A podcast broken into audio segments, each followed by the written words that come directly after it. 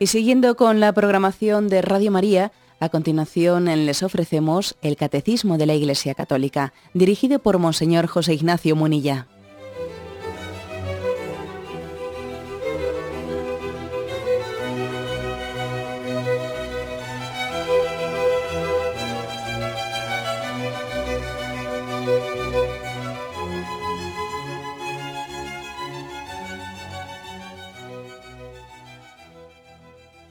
Cordial saludo a todos los oyentes de Radio María. Un día más, con la gracia del Señor, proseguimos el comentario del Catecismo de nuestra Madre la Iglesia. Estamos en el punto 2120. Eh, habla sobre el sacrilegio. Y el contexto que estamos, en el que estamos introducidos son los pecados contra el primer mandamiento. Pecados, decíamos, de, de índole opuesta, como pueden ser los pecados contra la virtud de la religión son los de superstición y los de signo contrario son los pecados de irreligión o falta de fe, de respeto, el ateísmo, etc. Bueno, pues eh, entre los pecados de irreligión, ayer hablamos de tentar a Dios, hoy el, hoy el catecismo, en el punto 2120, habla de otro tipo de pecados, el sacrilegio, la simonía, vamos a describirlos dice este punto, el sacrilegio consiste en profanar o tratar indignamente los sacramentos y las acciones litúrgicas, así como las personas, las cosas y los lugares consagrados a Dios. El sacrilegio es un pecado grave, sobre todo cuando es cometido contra la Eucaristía, pues en este sacramento el cuerpo de Cristo se nos hace presente sustancialmente. Habla, por lo tanto, una definición de lo que es sacrilegio, ¿no? Profanar o tratar indignamente por las cosas sagradas. Profanar o tratar indignamente. Claro, como os podéis imaginar, em, hay una, pues una frontera muy difícil de establecer entre este profanar o tratar indignamente bueno, dónde está el límite entre lo que es sacrilegio o es una falta de devoción, una falta de respeto. Hombre, la verdad es que no es, no es fácil ¿no? establecer esa frontera. Yo creo que no debemos de entrar, eh, no debemos de entrar en el escrúpulo de hasta aquí llega, hasta aquí no llega, sería muy difícil ¿eh? distinguir entre lo que es una falta de eh, respeto, una falta de devoción, una falta de, de amor a Dios y lo que ya va siendo ya pues un tratar indignamente, los sacramentos. ¿no? Bueno, yo creo que el, catecismo no entra en las casuísticas y hace bien, ¿eh? no entra en las casuísticas, sino que lo que nos da es, propone los ideales y luego da unos conceptos de discernimiento y de distinción. ¿eh? Está claro que este es un, un, pecado que está muy ligado al primer mandamiento pues porque es totalmente contrario a ese sentido del sentido de la reverencia y el sentido de la trascendencia de Dios. Creo que además hablar hoy en día de sacrilegio, pues tiene, incide sobre un aspecto pues, que, está muy, muy presente en la vida actual, porque eh, hay una tal pérdida de la conciencia de la trascendencia de Dios, de la grandeza de Dios, que el hombre a veces pues, se relaciona con Dios con una falta de respeto tremenda una falta de respeto, vamos, completa y total, ¿no? ¿Eso qué supone? Pues que supone que, de ahí puede caerse fácilmente en el sacrilegio. Quizás para caer en el sacrilegio hace falta una, una cierta intencionalidad, ¿no? De, mm, de ofensa. Pero vamos, el, sacrilegio parte, parte antes también de esa intencionalidad de ofensa, parte de, de una falta de conciencia de la grandeza de Dios. El hombre pues, se habla, habla de las cosas divinas como, si estuviese hablando pues, de, un club de fútbol, vamos, con ese grado de intrascendencia, ¿no? Bueno, pues ahí precisamente es donde tenemos que cultivarlo. El Santo Padre creo que el Papa está haciendo un esfuerzo muy grande para subrayar los sentidos, el sentido de la trascendencia ante la Eucaristía, ante las celebraciones litúrgicas, el sentido de la solemnidad, que no es un ritualismo, no, yo creo que el Papa está haciendo un esfuerzo grande para que también eh, las formas preserven el contenido, ¿no? Claro, es que no nos damos cuenta, pero vamos perdiendo sentido de la trascendencia y entonces ya nos plantamos en una cuesta abajo, en una cuesta abajo en la que ya eh, sabes dónde has empezado, pero no sabes dónde vas a terminar. Eh, por ejemplo, es bastante llamativo cómo en nuestra cultura, o vamos, en nuestra iglesia católica, en la forma de vivir los signos, hemos perdido, estamos perdiendo, ¿no? Pues muchos signos de trascendencia. Por ejemplo, el arrodillarse ante el Santísimo el arrodillarse en el momento de la consagración, esos signos eh, vivos de, la conciencia que tengo de la presencia de Dios sustancial en la Eucaristía, ¿no? Es decir, no, un sacrilegio no viene eh, de una manera eh, pues, espontánea, también está unido, está unido a toda una cultura, a toda una mediocridad que se ha ido cultivando en la pérdida también del sentido de lo sagrado del sentido de la trascendencia. Es verdad, uno dirá, bueno, pero sacrilegios los ha habido siempre. También los ha habido cuando pues, los signos sagrados se cultivaban. Sí, pero, pero en otra medida, ¿eh? En otra medida. Es evidente que a mayor pérdida del sentido de lo sagrado, más fácilmente se cometen los sacrilegios. Es más, puede ocurrir que a mayor pérdida del sentido de lo sagrado, el sacrilegio generalmente en, ese otro contexto anterior, pues mucho más respetuoso con el sentido de lo sagrado, el sacrilegio solía ser un acto muy puntual, ¿no? Muy puntual que había ocurrido en un determinado lugar, había habido un sacrilegio y, había sido profanada, pues yo que sé, una capilla o tal o cual, ¿no? Y hoy en día, por supuesto, que también existen esos hechos puntuales, así llamativos, pero es que también los sacrilegios pueden estar teniendo lugar de una manera bastante, ¿no?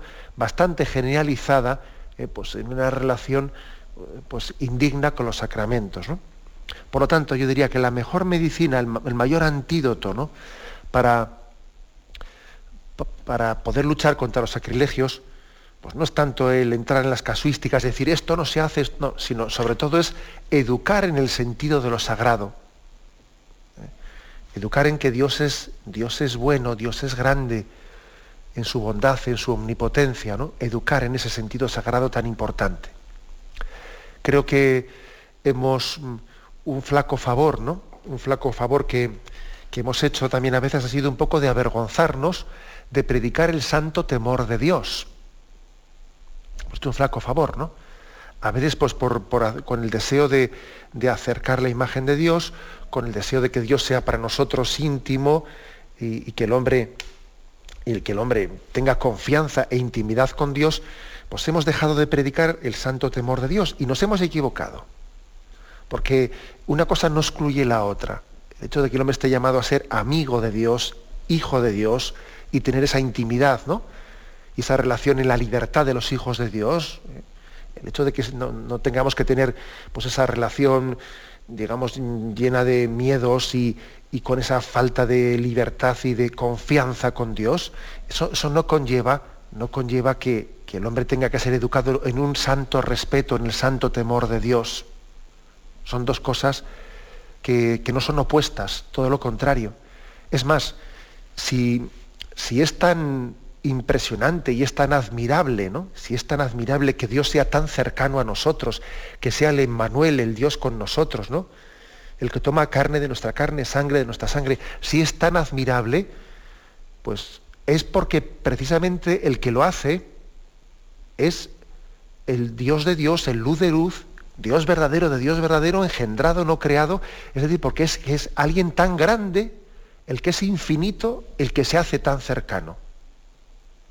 De lo contrario no tendría ninguna gracia. De lo contrario, si, si este Dios tan cercano pues fuese un colegui, con perdón de la palabra, no, si fuese un colegui, que en el fondo es un igual que yo, pues entonces no tendría ninguna gracia. Precisamente la, lo admirable, ¿no? de que Jesús sea tan cercano a nosotros es de que es el verbo, el que el creador del mundo, el que junto con el Padre y el Espíritu Santo pues forma esa, esa Trinidad indivisible, ¿no? Él es el que es cercano, el que es el Emmanuel, el que es hermano, compañero de camino, ¿no? O sea, pero una cosa no quita la otra. Entonces yo creo que hemos cometido, no hemos hecho un, un flaco favor en, en a veces en, en haber pretendido desligar esos atributos de la trascendencia de Dios para subrayar unilateralmente los otros, pensando que estos estorban para los otros. No, no los estorban, más bien los engrandecen. ¿eh? Los engrandecen. Bueno, pues en este contexto, digamos, secularizado en el que vivimos, en el que se ha perdido mucho el sentido de la trascendencia, hay mucha mayor proclividad al sacrilegio. Yo diría que la frontera con el sacrilegio en el momento presente es una frontera casi imperceptible, casi imperceptible. ¿eh? Así como antes igual eh, esa frontera era una frontera bueno, pues muy clara, ¿no? Y era, eh, pues era, era, tremendo, ¿no? Pues cometer un sacrilegio. En el momento actual, cometer un sacrilegio es bastante fácil. Bastante fácil porque la frontera está muy borrada, ¿no? Entonces vamos a intentar un poco pues, detallar, ¿no? Detallar aquí un poco de, cuáles son las formas más evidentes en las que, en las que se pueden cometer un sacrilegio. Es verdad que algunas, algunas son evidentes, ¿no? las profanaciones de un lugar, de un lugar sagrado, pues el de una imagen, que alguien eh, rompe una imagen, en la pinta, etcétera. Ya sabemos que una imagen, una imagen en sí, eh, pues no es más que un. Nosotros eh, hemos explicado que, que tenemos muy claro que que lo que es una representación de lo divino, que no tiene tal sacralidad en sí misma considerada, ¿no? que es escayola, que es madera, ya lo sabemos, ¿no? Sí, pero somos conscientes de que esa imagen, desde el momento ¿no? en, que, en que ha querido representar, pues la imagen, por ejemplo, de la Santísima Virgen, o la de, no digamos nada de Jesucristo, de uno de los santos, etcétera, esa imagen supone, tiene una sacralidad, ¿no? Tiene una sacralidad por aquello que representa, ¿no? Y por lo tanto profanarla, profanarla supone un sacrilegio. No cabe, no cabe escudarse diciendo, bueno, si total es, eh, como es, una materia humana, es un cacho de escayola, no cabe escudarse en tal cosa, porque verdaderamente existe eh, pues una representatividad de esa imagen y el pecado del sacrilegio consiste no en haber roto la escayola, sino evidentemente el pecado sacrilegio consiste en haber hecho un acto de agresión a, ese signo vivo ¿no? de Jesucristo o de la Virgen María o de los santos. Lo mismo en lo que se refiere a los lugares sagrados o a los, a los objetos sagrados, como puede ser un cáliz, etc. Y, evidentemente, pues la profanación, el sacrilegio más craso, ¿eh? el, el, que es más evidente, pues es el que se comete contra el Santísimo Sacramento, porque en él está sustancialmente presente ¿no? Jesucristo. aquí se citan dos puntos cánones del, Código de Derecho Canónico. Uno es el 1367, dice, quien arroja por tierra las especies consagradas o las lleva o retiene con una finalidad sacrílega, incurre en comunión late sentencia, reservada a la sede apostólica. El clero, el clérigo puede ser castigado además con otra pena, sin excluir la expulsión del Estado clerical. O sea que el Código de Derecho Canónico actual reserva una pena de excomunión, la sentencia quiere decir que es automática, que no, que no hace falta que, que, haya un decreto en el que se diga tal persona está excomulgada, no, sino que automáticamente quien haya cometido un sacrilegio, haya, haya tirado las, o haya robado eh, la Eucaristía, eh, es automáticamente castigado con una pena de excomunión reservada a la sede apostólica, es decir, que es el Papa el que tiene que levantar o el que puede perdonar esa excomunión. Como veis, pues es un, tipo de, pena canónica el que establece la Iglesia pues de máximo rigor. De máximo rigor. ¿Por qué? Pues porque es bastante evidente que es lo más santo que tenemos, ¿no? La Eucaristía. La Eucaristía es lo más santo que tenemos y por lo tanto es lógico que la Iglesia eh, preserve también el respeto a la Eucaristía con un tipo de norma tan, tan exigente como esta, ¿no? Pues eh, penando con la pena de excomunión a aquellos que la profanen, una excomunión reservada a la, sede apostólica para poder, para poder ser levantada. Bien, este tipo de sacrilegios son los más evidentes, los cometidos contra la Eucaristía, contra las imágenes sagradas, contra los objetos sagrados, contra las personas consagradas, contra las personas consagradas, es decir, el hecho de, que alguien pues mm, agreda a una persona consagrada, a un sacerdote, una religiosa, o que también esté pues, acosándola de una manera indigna, o acosando su, eh, incluso su, propia castidad, puede, puede estar, ¿no? está, está cometiendo ¿no? un pecado de sacrilegio, porque añade a lo que sería el pecado de, contra el quinto mandamiento por haberle agredido, o el pecado, añade también al pecado contra la castidad, por estar tentando, tentando contra la pureza a esa persona, añade un aspecto que es que esa persona es consagrada y por lo tanto se está cometiendo también un pecado de sacrilegio. Importante esto. ¿eh? Además, hoy en día reseñar esto tiene su, vamos, tiene su, eh, su, subrayado contracultural, porque pues es posible que igual eh, hace un determinado tiempo pues la figura del sacerdote estaba muy sacralizada, muy sacralizada, y en este momento, bueno, pues parece que fácilmente al sacerdote, pues como si le, le confundimos, es uno más entre todos, ¿no? No, uno más no, es una persona consagrada. Y sus manos están ungidas, ¿no? Y son manos que consagran y traen presente a Jesucristo y por lo tanto sí, la Iglesia continúa reservando ¿no? este, este, concepto de sacrilegio en, ese, en los posibles atentados que se cometan contra las personas consagradas. Es verdad que igual pues, eh, a la figura del obispo especialmente se, le, reservan en el momento actual esa serie de signos, pues un poco de reverencia y de respeto, y mucha gente pues se acerca al obispo y le besa el anillo. Bien, está, está bien, por supuesto, ¿no? Pero, pero no olvidemos que las personas consagradas no son exclusivamente el obispo, que son, lo son los sacerdotes, lo son los diáconos, lo son las religiosas, ¿no? Otras formas especiales de consagración. También, por lo tanto, ¿no? hay un pecado de sacrilegio, cuando por violencia o por mm, atentar contra su castidad o por graves insultos, etcétera, ¿no? Eh, o por graves calumnias o insidias contra una persona consagrada por el hecho de ser consagrada, ¿no? se está atentando eh, contra ella. Estas son quizás las formas más crasas, ¿eh? digo yo, más crasas, más así materialmente constatables, ¿no? De, pecar de sacrilegio, pero también hay otras, ¿no? Otras que son, digamos, más de nuestra vida diaria, ¿eh? unas formas que, en el fondo, se está jugando el día a día, de las que vamos a hablar después de un momento de descanso.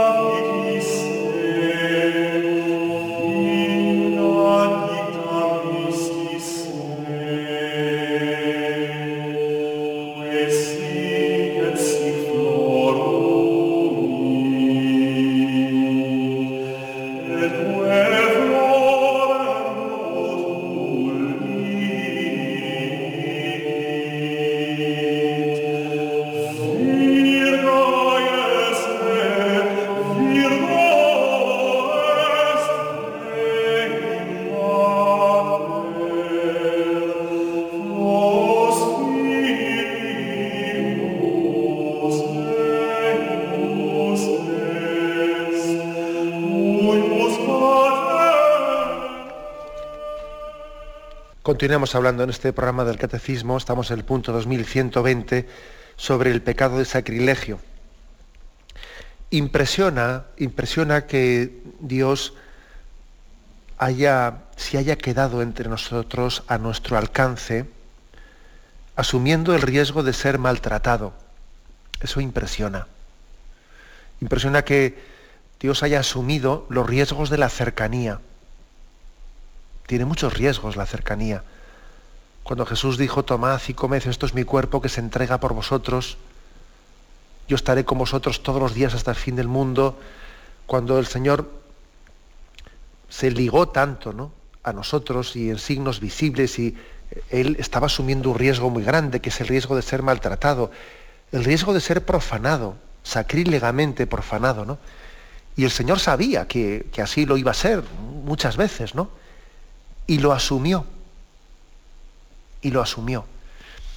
Y si lo asumió y decidió quedarse entre nosotros en la Eucaristía, ¿no? y en tantas otras formas, ¿no? aún sabiendo que iba a ser maltratado y sacrílegamente tantas veces, pues yo creo que la explicación es, es bien clara, ¿no? Es porque se iban a derivar infinitamente más bienes que, males de ello. Incluso, incluso en los casos en los que se han cometido sacrilegios, también la providencia, ¿no? A veces ha permitido esos sacrilegios tan tremendos para que de ellos también deriven deriven bienes, porque ha habido muchas personas que han reaccionado al ver sacrilegios. Y esos actos de reparación que a veces se organizan, ¿no? Pues para reparar un determinado sacrilegio, son actos que también han suscitado amor de almas tibias y han hecho reaccionar ¿no? a personas que igual estaban pues, sin conciencia de que está Jesús en la, eh, en la, parroquia y hasta que alguien no se ha enterado que ha, ocurrido tal cosa y ha ocurrido un sacrilegio. Igual alguien que estaba inconsciente de que Jesús está en la Eucaristía, que no iba a visitarlo, que no le, que, no le acompañaba, ¿no? Pues ha arrancado de él también, ¿no? Esa situación y ese pecado y ese acto de reparación ha arrancado de él, ¿no? Su tibieza. O sea que esto también hay que, hay que meditarlo, ¿no? Por supuesto que es un pecado muy grave, ¿no? El sacrilegio, por supuesto, pero, pero impresiona que Dios también lo haya asumido y lo haya integrado ¿no? en esta historia de salvación. Bueno, y decía antes que existen em, pues, sacrilegios mucho más de un, tipo mucho más frecuente, no tan crasos, ¿no? como ese de profanar la Eucaristía o romper una imagen o agredir a un sacerdote. Bueno, existe un tipo de, de, sacrilegios que son los que más están teniendo lugar en la vida diaria de la Iglesia. ¿no? Esto que dice aquí, tratar indignamente los sacramentos y otras acciones litúrgicas, esto, esto ocurre con bastante frecuencia por ejemplo, ¿no? Eh, las comuniones indignas, comulgar indignamente, ¿no? Eso, o comulgar en pecado mortal, comulgar meramente por paripé, ¿eh? por paripé, porque bueno, pues uno tiene que, este día pues para que me vean comulgar, porque pues lógicamente es un sacrilegio. ¿eh? Es utilizar la, la, Eucaristía pues para que yo tenga una imagen social, ¿no? Pero bueno, es un sacrilegio o qué diríamos también de, de, sacramentos mal celebrados, un sacramento de la confesión mal celebrado, en el que alguien, en vez de acusarse sinceramente de sus pecados, pues va allí para cumplir el expediente, dice dos tonterías y no, y no abre su corazón. Está cometiendo un sacrilegio. Es infinitamente mejor que no se confiese, vamos. ¿eh? O, por ejemplo, el casarse por la iglesia, pues sencillamente sin conciencia de lo que se está haciendo, para utilizar el sacramento como un marco estético, eh, un marco estético bonito en el que casarme, ¿no? Por supuesto que es un sacrilegio. ¿eh? Pues para lucir el vestido. ¿eh? Por supuesto que, este tipo de utilización indigna de, los sacramentos pues es sacrílega, sacrílega. Y esto, esto, sin duda alguna, es más corriente, es más frecuente pues que esos otros tipos de sacrilegios a los que antes me he referido que son bastante más excepcionales, ¿no? ¿Cuál es un poco la conclusión de, este aspecto? Pues que tenemos que, claro, la Iglesia tiene que velar, tiene que velar y tiene que, mm, de alguna manera, cuidar ¿no? por la vivencia con devoción y con respeto de los sacramentos. A veces alguno se escandaliza por ahí, ¿no? Se escandaliza cuando se oye pues, que un sacerdote eh, a tal persona le, negó eh, en el sacramento de la confesión, le negó la absolución, o que en un determinado contexto un sacerdote ve que no puede dar la comunión a una persona, o que alguien le ha negado pues el sacramento del matrimonio a una pareja y se ha negado y esa pareja se indigna y entonces como te descuides lo comentan por ahí o van a la prensa. Bueno, es que ojo, mm, por supuesto que habrá que discernir con prudencia, ¿no? Pero eh, la Iglesia tiene que velar, ¿eh? tiene que velar para que los sacramentos no sean recibidos indignamente. Ojo, ¿eh? y también tiene una responsabilidad la Iglesia en tal cosa. Por ejemplo, por ejemplo, a mí mismo hace dos días me han comentado pues, que la celebración de una boda, esto ha sido el fin de semana pasado, ¿no? Pues bueno, se da de comulgar a los novios, que están arriba en el altar, y en el momento en que le, en que le dan el, cáliz al novio, él se da la media vuelta y mirando a todos sus amigos que están en la iglesia, levanta, levanta el cáliz como diciendo, venga, brindo con vosotros. Y va y bebe y todos sus amigos ahí riéndole la gracia. Pero bueno, pero eh, a ese señor habrá que, habrá que educarle, ¿no? Habrá que decirle cómo son las cosas, ¿no? Ese señor no, ha sido educado para poder celebrar el sacramento de la Eucaristía y recibir la Sagrada Comunión. Está actuando de una manera indigna, está profanando el, sacramento de la Eucaristía cuando está jugando, ¿eh? jugando en ese momento, el momento de comulgar. Cuento esto porque, porque vamos, lo tengo muy, muy reciente todavía, ¿no? Pero existen, existen verdaderamente eh, signos que, son a veces penosos, ¿no? de cómo comulgamos, de, la falta de conciencia de que hemos recibido a Jesucristo, incluso hacer bromas, ¿eh? Hacer bromas eh, con respecto a la comunión. Yo tengo que decir que sí que he sufrido algo en estos temas, ¿no? que, a veces das la comunión a un padrino en una, en una, boda y el momento en que le das la comunión eh, coge y hace el comentario en voz alta, además te lo dice a ti y a los que están al lado, qué rico que está, y, cosas por el estilo, ¿no? Pero bueno, tenemos que, educar, ¿no? El sentido de la trascendencia, educar mucho. ¿eh? Y tener también una cierta disciplina. ¿eh?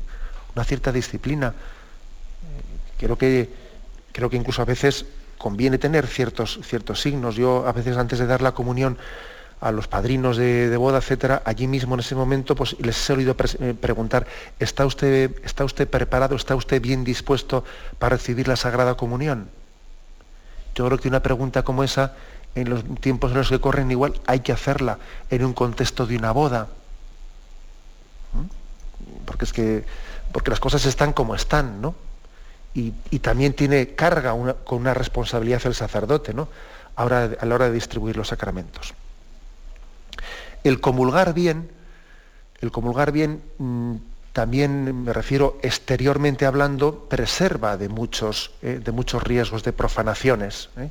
El hecho de que eh, si se comulga en la mano, si se comulga en la mano, se consuma delante del sacerdote la sagrada forma, no llevándosela y consumiéndola pues, por el camino o en el, o en el banco, o vaya usted a saber si esa forma dónde va, si no se consume delante del sacerdote la sagrada, la sagrada hostia debe de ser consumida delante del sacerdote.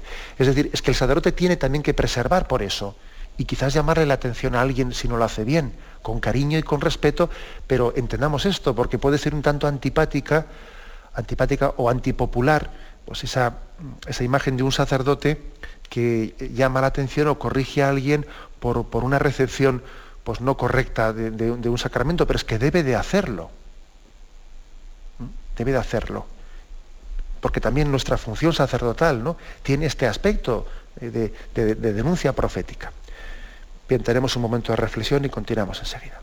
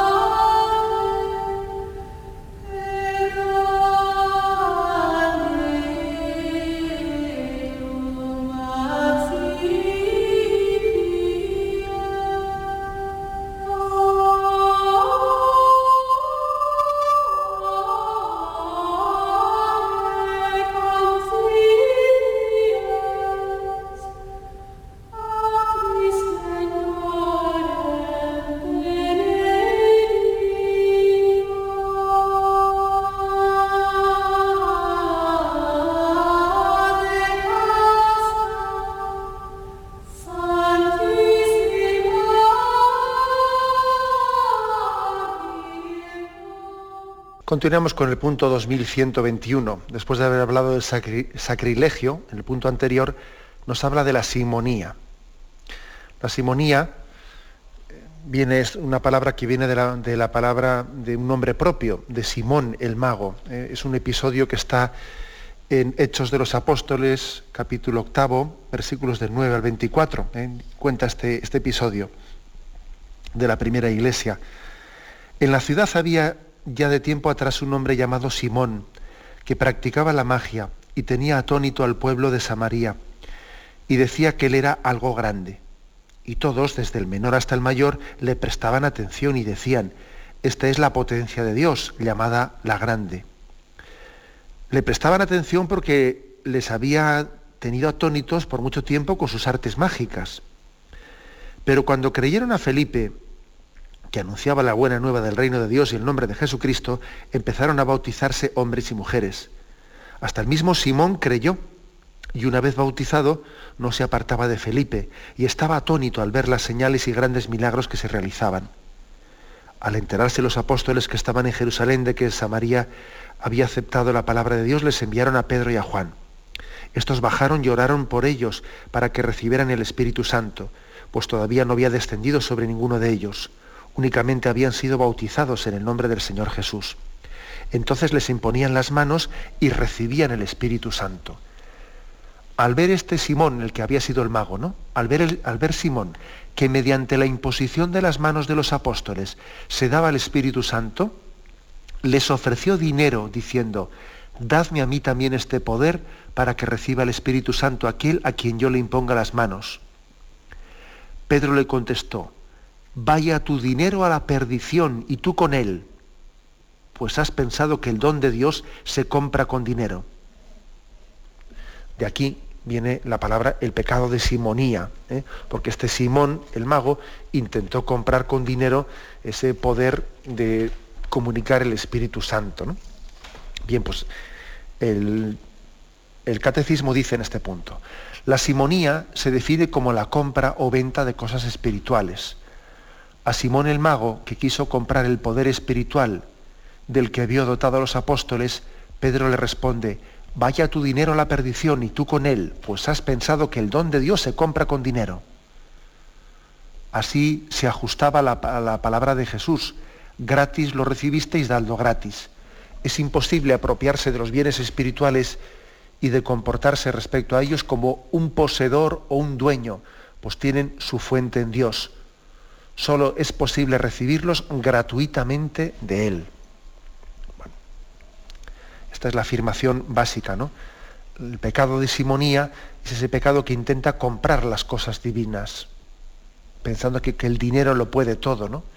Y como si el perdón de Dios pudiese ser comprado con dinero.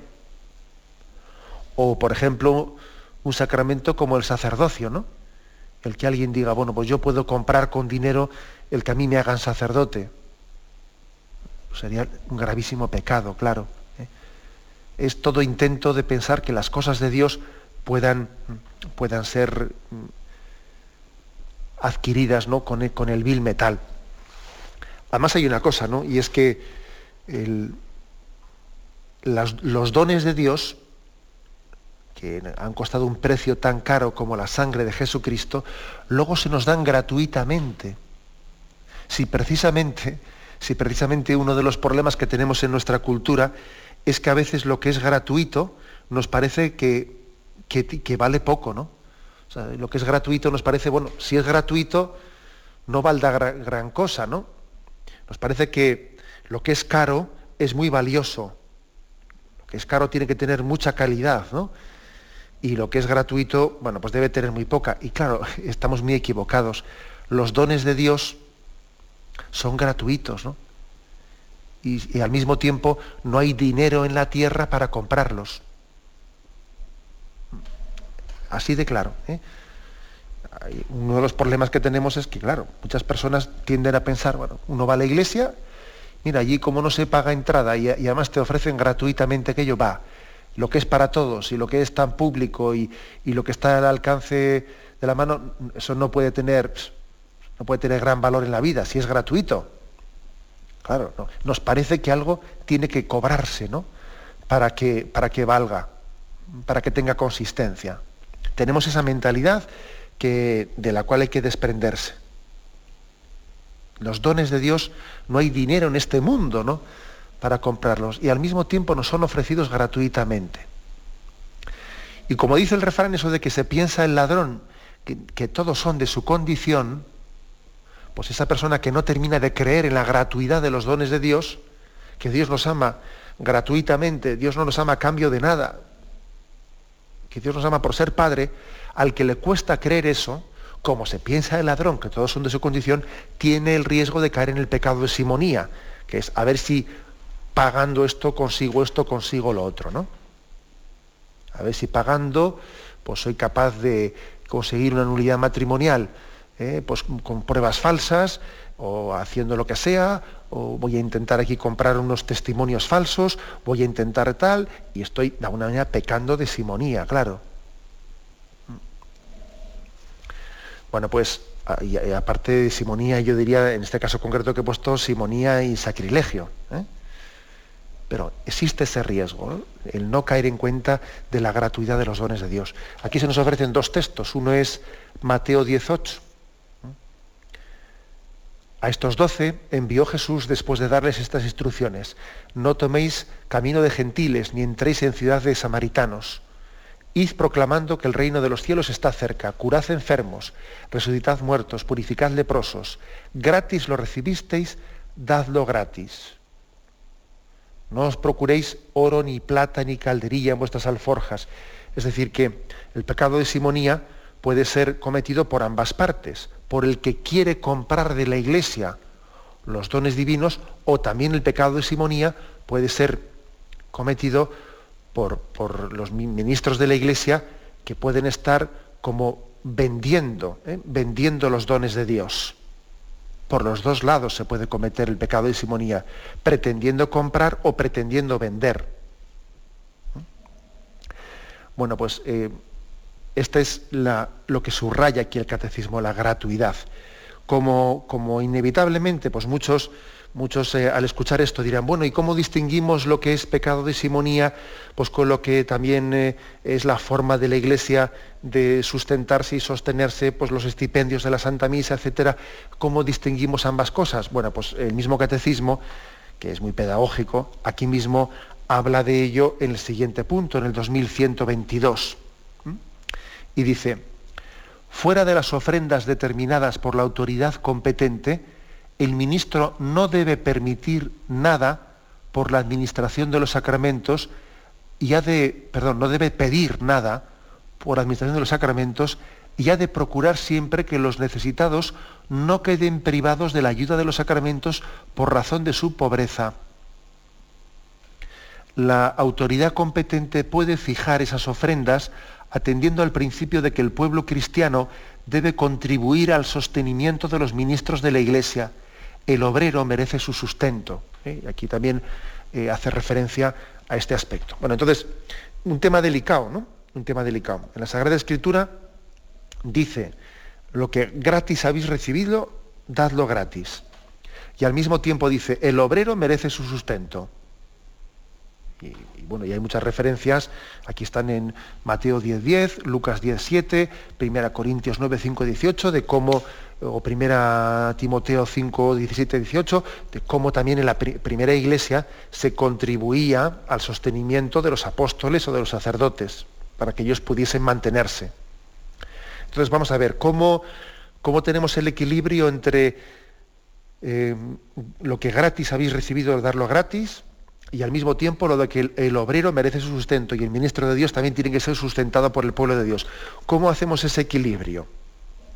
Bueno, pues ese equilibrio, eh, aquí el código de derecho canónico, que es lo que aquí está recogido en este punto del catecismo, lo que viene a decir es que sea la propia autoridad competente, que sea el, obispo o, o, el código de derecho canónico, el que regule, regule ese tipo de ofrendas que se realizan, eh, que se pueden realizar al sacerdote, por ejemplo, en el estipendio de la misa, para contribuir a su sustento que no lo haga el sacerdote por su cuenta, porque si el sacerdote es él el que sin, sin, la, autoridad de la iglesia, el que va a poner precios a las cosas, pues tiene mucho riesgo, mucho riesgo de, caer en, esa especie de filosofía de la compraventa. Que sea la autoridad de la iglesia la que regule eh, pues, o que estipule unas ofrendas concretas para el sostenimiento del sacerdote que el obrero merece su sustento, como dice el Evangelio. Y teniendo en cuenta también, como dice aquí, que no por ello, no por el, no por el hecho de que se, se haya estipulado, por ejemplo, un estipendio de la misa, etcétera, no por ello los pobres o las personas que no carezcan de, que carezcan de medios deben de quedar y pues no, no, deben de tener dificultad de acceder a esos sacramentos, por ejemplo, el sacramento de la Santa Misa, aunque no pueda pagar un estipendio. O sea, un estipendio, aunque esté estipulado, nunca puede, puede digamos, exigirse como si de un precio se tratase. de alguna manera está estipulado que también parte del sostenimiento del sacerdote sea realizado a través de ese estipendio, pero una persona necesitada, una persona pobre, que tiene pleno derecho ¿no? a, recibir, eh, a recibir todos los sacramentos y a pedir también o a encargar una santa misa a la iglesia, por supuesto que por el hecho de que sea pobre no, no va a tener, no debe de tener dificultad alguna en poder también, como los demás que han ofrecido ese estipendio para el sostenimiento del sacerdote, el poder recibirlo. Como veis, eso está recogido expresamente ¿no? en el derecho canónico, en el canon 848, que aquí el, catecismo recoge. Bien, es por lo tanto una, eh, pues un, mantener dos principios que pueden parecer opuestos, pero yo creo que no lo son, además es que hay que integrarlos. Los dones de Dios son gratuitos. Los dones de Dios no tienen precio. Pero claro, pero es evidente que su predicación tiene unos costes y hay que sostenerlos. Y todos los católicos tenemos que arrimar el hombro.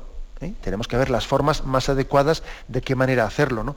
Y también es cierto que en unos lugares pues hay unos sistemas que son mucho más pedagógicos y más limpios y que dan menos que hablar. En otros lugares hay que intentar purificarlos. esto es verdad. ¿eh? Esto es cierto también, que hay que intentar buscar las formas de sostenimiento pues que, que intenten desligar más de esa imagen de compraventa de las cosas sagradas. Ahora bien, hay que, mm, hay que decir, pero no es ilícito que la autoridad de la Iglesia, ella, pues fije unas determinadas ofrendas, pues, por ejemplo, en la recepción de, o, en, lo que se llama el estipendio de la Santa Misa, o en alguna otra, o en alguna otra cosa que pudiese hacerse. Pero no es correcto que lo haga el sacerdote por su cuenta, ¿eh? Al margen de la autoridad de la Iglesia, precisamente para no caer en ese peligro de, simonía a que aquí se hace referencia. Bueno, pues como veis, eh, el catecismo también desciende a cosas muy concretas de nuestra vida, nuestra vida diaria en la Iglesia y las fundamenta bíblicamente. ¿eh? Fundamenta bíblicamente en los distintos pasajes. Eh, en estos concretos eh, son las citas de San Pablo en las que se ve cómo en la primitiva comunidad cristiana existían eh, pues determinadas, determinadas formas de ofrecer un sustento a los apóstoles en su predicación apostólica. Está también aquí recogido en estos textos de Corintios y de Timoteo. Pero bien, lo dejamos aquí.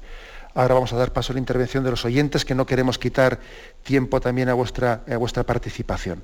Podéis llamar para formular vuestras preguntas al teléfono 917 107 700. 917 107 700.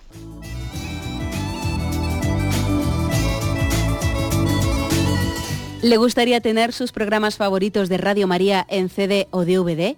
Ahora es posible.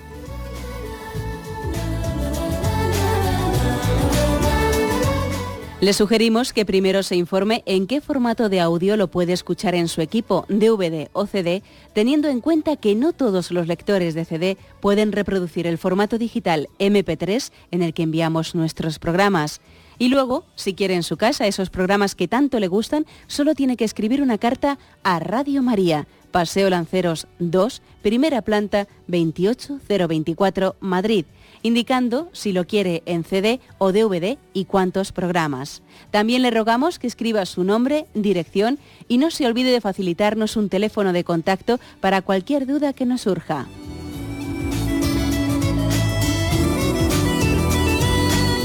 Radio María, más cerca de usted. Sí, buenos días, ¿con quién hablamos? Buenos días, padre. Buenos días, adelante. Le doy muchas gracias a Dios y a usted por tenerlo en la antena y por tener Radio María. Mire, que resulta que mis hijos se casaron hace dos semanas y yo les dije que tenía que confesar para tomar cuerpo de Cristo y ahora mismo tengo como carga encima. Entonces le preguntó el sacerdote antes de venir la novia que si eh, habían confesado, le dijo que no.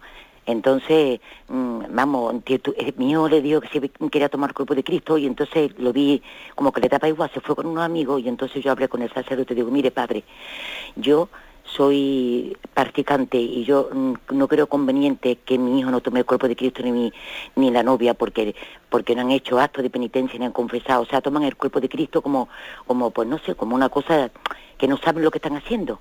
Entonces yo ahora mismo tengo carga de ver, digo, a lo mejor yo he metido la pata o algo por no dejar que le dé el sacerdote el cuerpo de Cristo. Y tengo carga, pero es que yo no vi a mí preparado ni a mi, ni a, bueno, ya son, ya, ya es mi nuera, ni a mi nuera preparada para tomar cuerpo de Cristo. Entonces le preguntó al sacerdote, ¿habéis confesado? Y dijeron que no nos lo dio. ¿Usted cree, padre, que yo soy mal por eso? Nada más que eso. Pues yo creo que no, yo creo que no. A mí me parece que usted ha, ha obrado con, con plena honestidad y además la tentación, la tentación de una madre hubiese sido la típica, ¿eh? hubiese sido la contraria, ¿no? La de decir, bueno, pues para que mi hijo quede bien, para que no haya ningún comentario, para que tal y para que cual, hará que comulgue, aunque no esté bien preparado. ¿eh? A mí me parece que usted ha hecho lo que tenía que hacer, que es actuar en verdad, ¿no? Y decirle al sacerdote, mire usted, yo lo conozco a mi hijo, veo que no está preparado, me parece que es más recto y más conforme a verdad que no comulgue, que comulgue indignamente, indebidamente. Y también el sacerdote creo que ha obrado bien, porque ha intuido esa situación y les ha preguntado, ¿os habéis confesado? Bueno, pues no, pues mira, pues eh, se consensúe con ellos, mira, es más prudente que no comulguéis, tal, tal, tal. O sea, que usted ha obrado bien, vamos. Bueno, adelante, damos paso a un siguiente oyente. Buenos días. Sí, buenos días, señor. Buenos días, adelante. Soy Jorge de Málaga y nada, enhorabuena por el programa. Bueno, Mire, quería comentar eh, primero que mm, se constata con tristeza que eso, que mucha gente hoy día pues no tiene el debido respeto al Santísimo, por ejemplo, a la hora de la consagración, pues yo veo que ya cada vez menos gente se arrodilla, o por ejemplo al pasar delante del Santísimo pues no se hace la genuflexión y a veces si comenta algo te dicen, no, pero es que Jesús es mi amigo, hay que tratarlo como amigo, yo delante de un amigo no me arrodillo, por ejemplo. Eh, luego, mm, lo último que usted ha comentado, pienso yo que se podría buscar con el tema este de los estipendios alguna manera de expresarlo mm, como donativo o algo, porque es que si no eso puede dar lugar a confusión. Por ejemplo, yo en Málaga a veces he visto carteles en alguna parroquia, bautizo, 50 euros. Mm, entonces yo, hombre, yo como católico eso lo puedo entender que es como donativo y que no se le va a negar a nadie, pero claro, otras personas te dicen, mira, mira la iglesia, no sé qué, parece que está... Entonces puede dar mm, pie a una mala interpretación. Y ya por último, a ver si usted podría comentar cuál sería la manera correcta de comulgar con la mano, porque realmente a veces te quedan dudas. Por ejemplo, yo a veces he visto que eh, algunos sacerdotes se purifican con agua después de haber tocado y después de haber repartido la comunión. Entonces, eh, uno tendría que hacerlo, no tendría que hacerlo, porque luego, por ejemplo, uno comulgue, ve a la gente, se mete las manos en los bolsillos y puede dar lugar a, no sé, algo irrespetuoso. Sí, solo era eso. De acuerdo. Bueno, son varias cosas las que, las que ha planteado el oyente, no sé si las voy a recordar todas pero eh, así comienza un poco por donde voy recordando, que es evidente que, hay que tener discreción con el tema de los, eh, de los estipendios, o sea, o de los aranceles o cosas, ¿no? Allí donde estén permitidos por el obispo. ¿eh? Incluso allí donde estén permitidos, pues deben de, por ejemplo, yo creo que no es discreto que haya un cartel que diga bautizos, no sé qué euros, no, yo creo que eso no es discreto. En todo caso, tendrá que ser en, el contacto y la conversación que tengas con una persona la que le haga entender, mire usted, nosotros también, pues eh, una de las formas de sostenimiento de la Iglesia puede ser esta la otra, y que le dé a esa persona margen a que entienda que si va a contribuir, va a contribuir no con un pago de un precio, sino que se le está, invitando a hacer una ofrenda de, sostenimiento de la Iglesia. ¿no? O sea, es verdad que también las formas hay que cuidarlas, ¿no? Para no dar a entender lo contrario de lo que estamos afirmando, ¿eh? que los dones de Dios no, no están en, venta, ¿eh? no están en venta. Eso es importante. Me parece muy, muy, vamos, yo ya lo he subrayado en la exposición, ¿no? Muy cierto lo que dice el oyente de que esta especie de crisis generalizada de no ponerse de rodillas ante el Santísimo, yo creo que esta especie de aquí crisis artrítica que entra, ¿no? y perdonadme la broma, yo creo que tiene unas raíces de, un problema de fe grande. O sea, la falta de presencia, la falta de fe en la presencia real de Cristo en, la Eucaristía está detrás de esto, aunque esté encubierto. El pensar que la Eucaristía es un símbolo, es un símbolo, no. La Eucaristía no es un símbolo. La Eucaristía es mucho más que un símbolo, es la presencia sustancial de Cristo entre nosotros. Con lo cual, distinguimos esa presencia de otras, ¿no? entonces nosotros lo diferenciamos pues, de lo que es una imagen, de lo que es un símbolo, y para subrayar la presencia sustancial es importante el arrodillarse. De lo contrario, de lo contrario, exteriormente tratamos a la Eucaristía como al resto de los símbolos. Y no es un símbolo más. La liturgia tiene muchos símbolos, muchos signos, pero es que la Eucaristía es mucho más que un símbolo y un signo. Es una presencia real, sustancial ¿eh? de Dios entero. Es la presencia de las presencias. Por eso hay que enfatizarla, ¿no? También con ese momento de arrodillarse.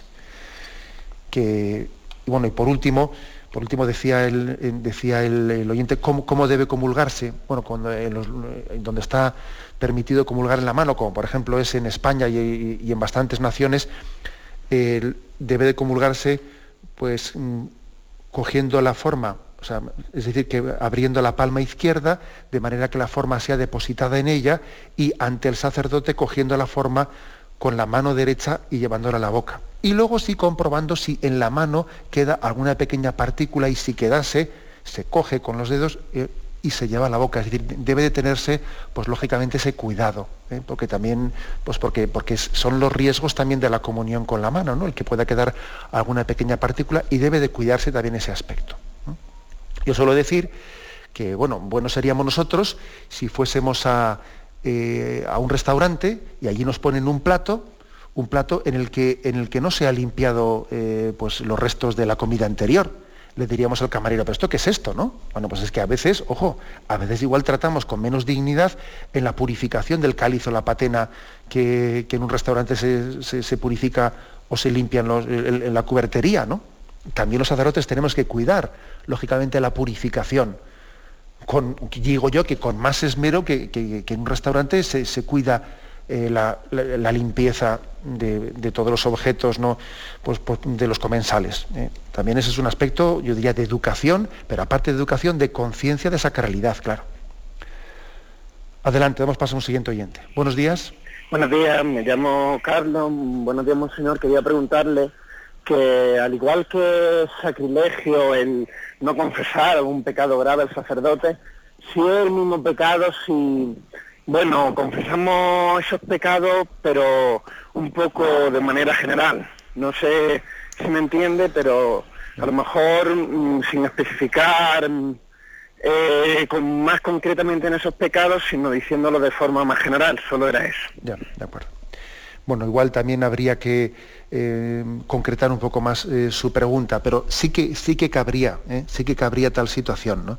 El igual, pues por falta de transparencia, pues el que estar hablando en unos términos muy difusos, muy difusos, sin concretar también como nos pide la Iglesia que concretemos. La Iglesia no nos pide, no nos pide que concretemos detalles morbosos, pero por ejemplo no es lo mismo que alguien diga, pues yo he pecado pues eh, de, pureza. Bueno, pero no es lo mismo decir eso que decir yo he pecado de adulterio, que es más grave, y por lo tanto yo sí que debo de especificar y decir he pecado de, de, adulterio, porque es que eso es un pecado que es distinto, por ejemplo, al pecado de masturbación, o es un pecado distinto a un mal pensamiento. O sea, sí que debe de existir un grado de concreción para que seamos transparentes delante del Señor, ¿no?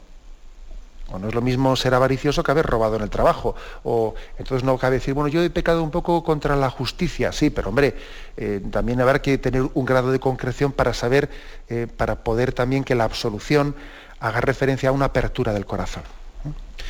Bien, muy brevemente, eh, damos paso a la última llamada. Buenos días. Buenos días, monseñor. Mire, ayúdeme a discernir en el tema de las bodas. Tengo dos sobrinos que se han casado después de haber vivido un año juntos y ahora se me avecinan otros dos. ¿eh? No practican, no cuentan con Dios en sus vidas y van a realizar las bodas, pues bueno, por hacer el parapé. Eh, yo tengo que discernir por, mis hijos, porque si acudimos a estas bodas, pues parece que esto pues sea normal, esté bien. Mm. Eh, y quisiera pues tener la valentía de decir yo esto no lo no quiero ser testigo de esto mientras que vosotros no contéis realmente con Dios. O sea hay misa a las doce y media no van y luego se casan a la una. Y sabes que no están contando con Dios lo sabes porque son de la familia. Mm. a ver ayúdeme por favor. Pues yo pienso que lo mejor es ser claro. Es decir la mejor manera de no hacerse cómplice de, de, esas situaciones con tanto riesgo de sacrilegio es decirlo caritativamente pero claramente a la persona. Decir, mira, yo no sé si tú te has planteado tal aspecto, pero que, pero que sepas que, si tú acudieses, si, si, vas a acudir a un sacramento, sencillamente pues por paripeo, porque el entorno litúrgico es más bonito y luce más, y no tienes una conciencia de que estás pidiendo a Dios ayuda y de que estás recibiendo un sacramento de Jesucristo, es mucho mejor que no lo recibas por la iglesia y que no cometas ese sacrilegio. Es mucho mejor. ¿eh? Yo creo que hay un mínimo, unos mínimos para que un sacramento no sea recibido sacrilegamente. Y son creer en Dios, creer en Jesucristo y creer en que Jesucristo ha puesto en manos de la iglesia unos sacramentos para poder ser celebrados. Si uno no cree en esas tres cosas, en Dios, en Jesucristo como el Hijo de Dios y en la iglesia como depositaria de esos sacramentos de Jesucristo, es mejor que no los celebre. Eh, es mejor, yo, digo el mínimo de estos tres aspectos. ¿no? Me despido con la bendición de Dios Todopoderoso. Padre, Hijo y Espíritu Santo, descienda sobre vosotros. Alabado sea Jesucristo.